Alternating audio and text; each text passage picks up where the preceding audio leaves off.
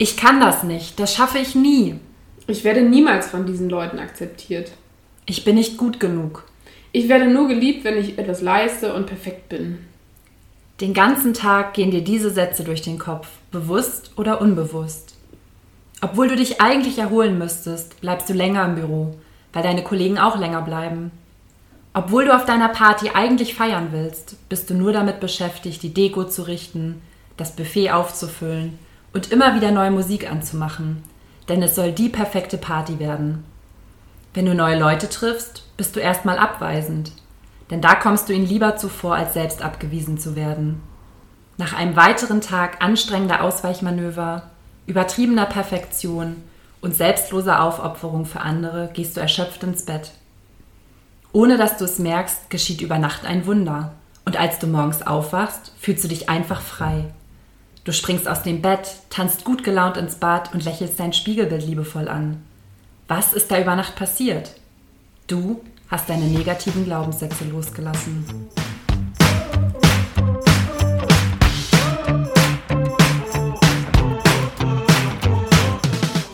Hallo und herzlich willkommen zu einer neuen Folge von Die Wunderfrage.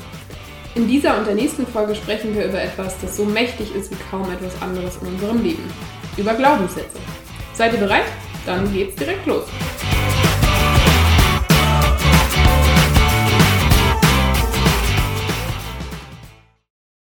So ziemlich das Erste, was wir in unserer Coaching-Ausbildung gelernt haben, ist die systemische Grundhaltung, die uns unter anderem lehrt, dass die Realität eigentlich nicht existiert, sondern dass jeder Mensch seine eigene Landkarte der Realität hat.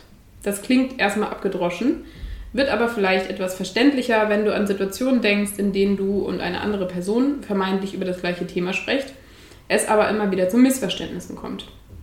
Beliebt ist auch das Beispiel aus Beziehungsstreits, bei denen es um eine kleine Situation geht, die zu einem Riesenstreit aus, sich auswächst und keiner so richtig weiß, was da passiert ist.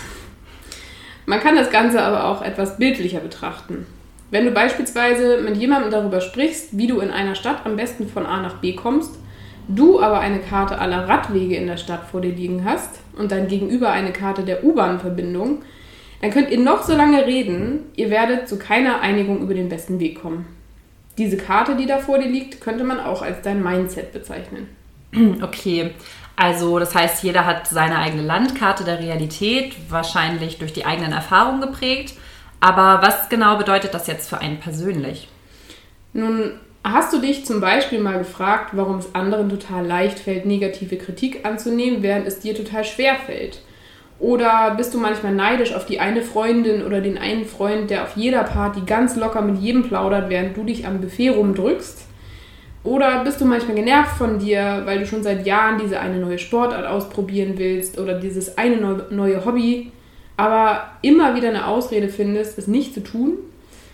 Der Grund dafür liegt in dem, wie du die Welt siehst und welche Schlüsse du daraus für dich ziehst. Kurz gesagt, es liegt an deinen Glaubenssätzen. Deine Landkarte der Realität besteht aus vielen verschiedenen Glaubenssätzen und sie bewirken, dass du dich und die Welt so siehst, wie du sie siehst und dich verhältst, wie du dich verhältst. Ich finde es total irre, welche Rolle Glaubenssätze in unserem Leben spielen, oder Luisa? Ja, absolut. Also ich habe mal gehört, dass man so zwischen 30.000 und 60.000 Gedanken am Tag hat, wovon nur circa 5% positiv und 25% negativ sind. Krass. Der Rest sind dann so unbedeutende, flüchtige Gedanken, die man hat und die sich wiederholen. Es ist doch total verrückt, wenn man sich das mal vor Augen führt. Ja. Aber ja, was uns das jetzt eigentlich am Ende des Tages sagt, ist, dass wir wirklich ein Produkt unserer Gedankenwelt sind und wir werden von unseren Werten, Einstellungen und Glaubenssätzen geprägt, die wir meist bereits im frühen Kindheitsalter mitbekommen. Das klingt, wenn man noch am Anfang seiner Reise ist, wahrscheinlich sehr einschüchternd und vielleicht auch etwas frustrierend, weil man könnte sich ja dann auch fragen, naja, wenn ich jetzt eh das Produkt meiner Gedankenwelt bin, dann kann ich ja auch nichts daran ändern. Aber das ist eben genau das, worin es in der Persönlichkeitsentwicklung und der positiven Psychologie geht. Schritt für Schritt können wir die Gedanken, Werte und Glaubenssätze, weswegen wir auch heute hier sitzen, austauschen und so ein glücklicheres Leben führen. Aber was sind denn jetzt genau äh, Glaubenssätze, fragst du dich wahrscheinlich. Glaubenssätze können wir beschreiben als innere Haltung, die uns unbewusst prägen und wie Frieda eben schon meinte, dadurch unsere eigene Landkarte bilden. Du kannst dir das auch, wenn dir die Metapher zu abstrakt ist, wie eine Art Instagram-Filter vorstellen. Über uns allen liegt ein Filter, der allerdings nur für uns persönlich sichtbar ist und absolut individuell durch unsere Erfahrung entstanden ist.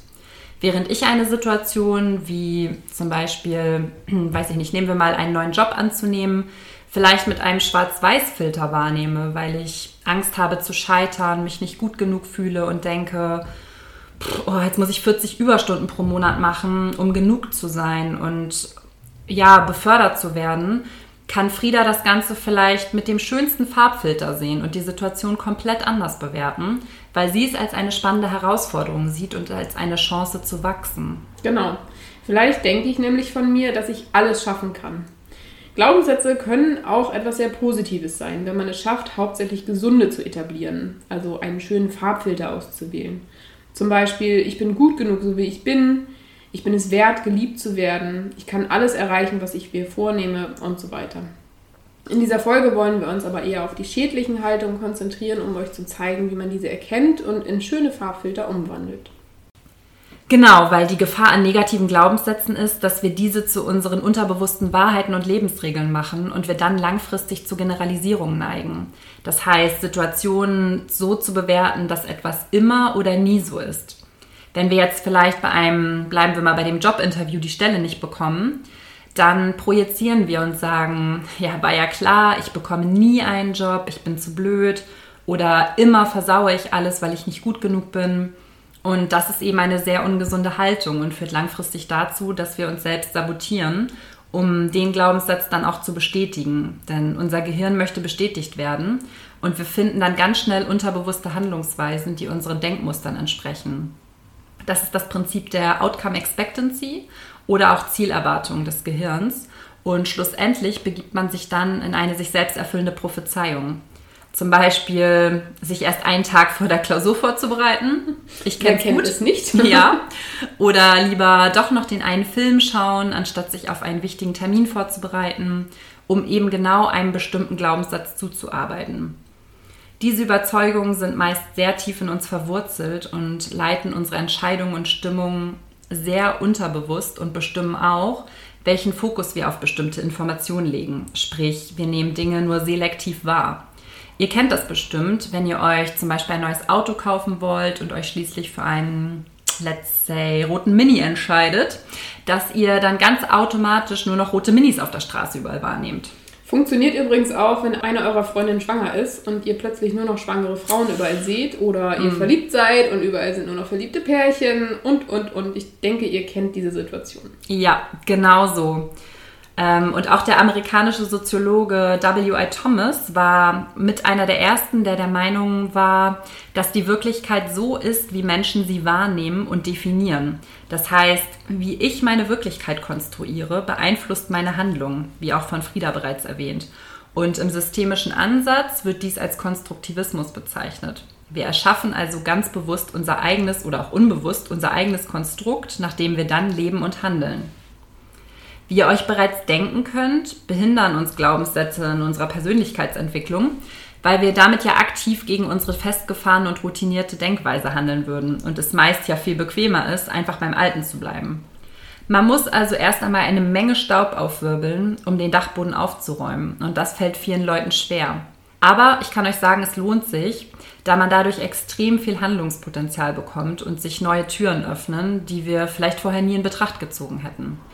Insbesondere hinderlich sind zum Beispiel Glaubenssätze, wenn wir mehrere aufeinander aufbauende oder sich so, sogar ergänzende Glaubenssätze haben.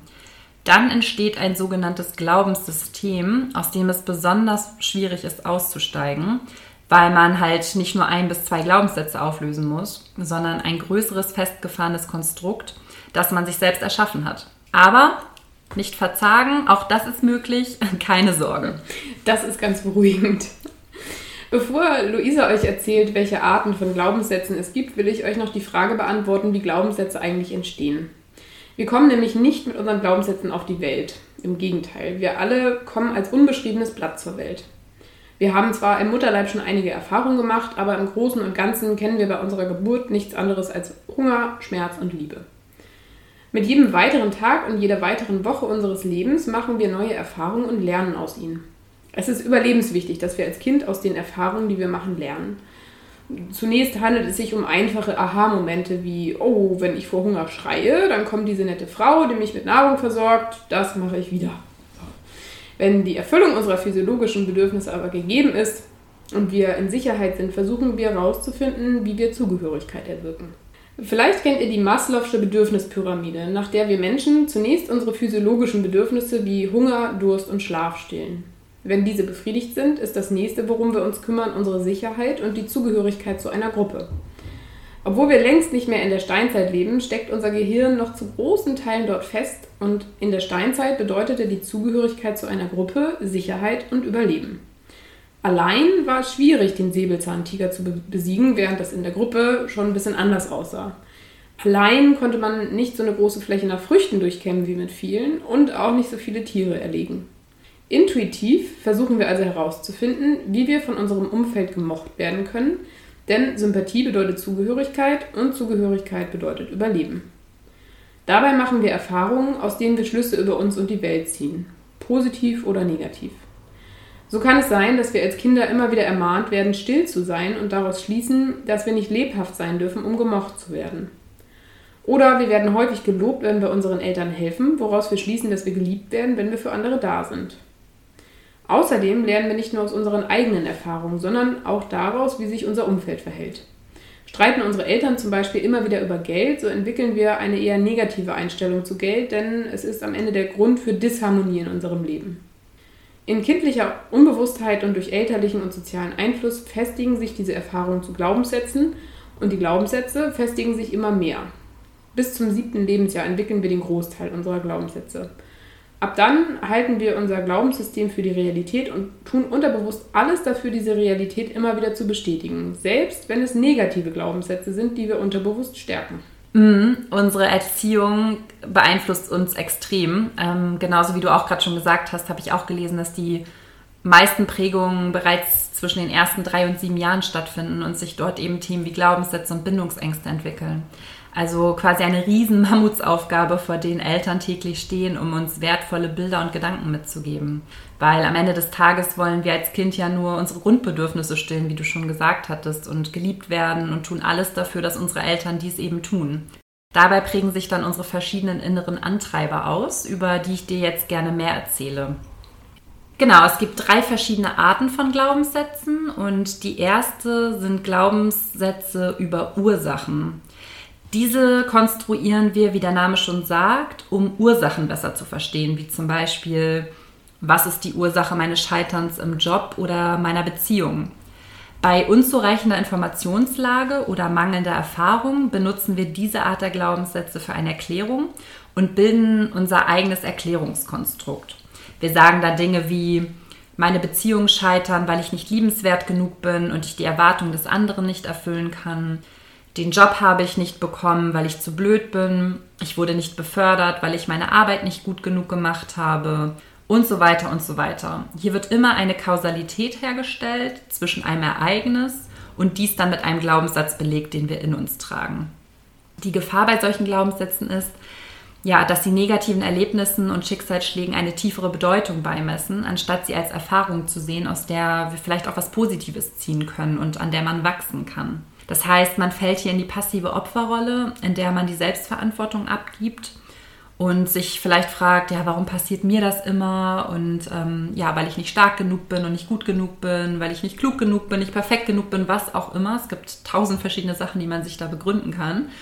Aber im Endeffekt lässt uns das eben keinen Handlungsspielraum, um sich positiv zu verändern, weil man hat ja seine Begründung dann im Endeffekt schon. Zweite Art von Glaubenssätzen ist in Bezug auf Bedeutungen. Hier geben wir Dingen, Erlebnissen oder Verhalten anderer eine Bedeutung und man erklärt sich Dinge, um sie dann akzeptieren oder damit abschließen zu können.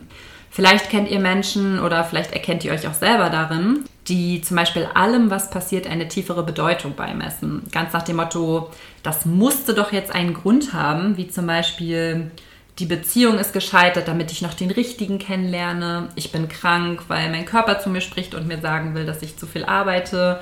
Oder ich habe meinen Job verloren, weil ich ein schlechter Mensch bin und vom Universum dafür bestraft werde. Also auch wieder eine eher passive Opferrolle, würde ich sagen. Ist ja aber auch schön bequem, wenn man dem Universum die Schuld an allem geben kann. Ja, bequem auf jeden Fall.